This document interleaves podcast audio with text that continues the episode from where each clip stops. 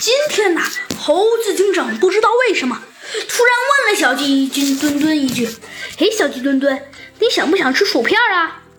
嗯，小鸡墩墩先是一愣，但是以他最快的速度，瞬间说道：“想啊想啊。”嘿嘿，小鸡墩墩，我就知道你爱吃薯片。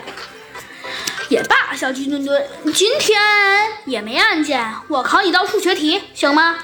啊，数学题没案件。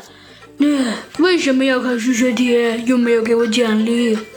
嗨，谁说的？小鸡墩墩，看这儿，只见呐，猴子警长从兜里掏出了二十元钱，不对，是三十元钱。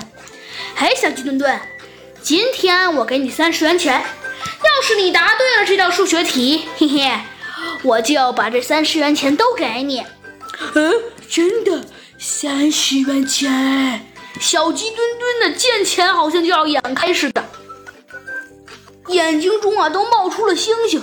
三十元钱，如果如果幸运的话，如果薯片是特价，应该可以卖，应该可以卖。哎，可以买三包啊？不对不对，四包。哎，不对，好像是五包。哎，小鸡墩墩，你数完了没有？猴子警长实在看不下去了，问道。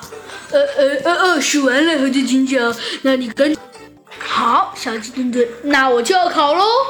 不过其实这个这个跟破案有点像。好，我要考了。有一个人呢，骑马在街上逛街，无意中看到两个人正在卖酒，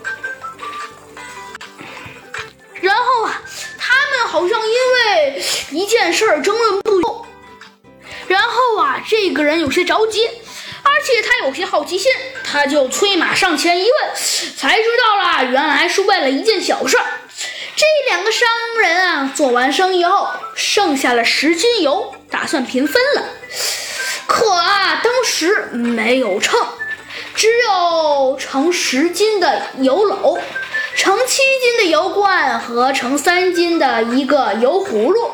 两人折腾半天也没有分出来，便在路边互相的抱怨和打了起来。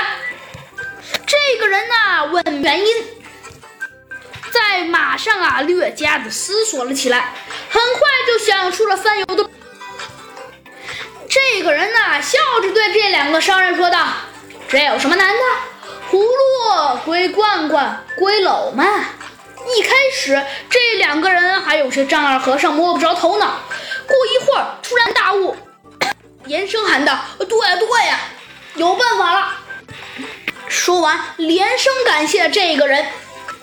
随后啊，他们两个人很快就平分了十斤油，高兴的回家去了。哎，小鸡墩墩，你知道他们是怎么平分的吗？呃，这小鸡墩。好像一开始也不知道怎么办了。聪明的小朋友们，你们知道答案是什么吗？想知道答案吗？那我们下集接着讲。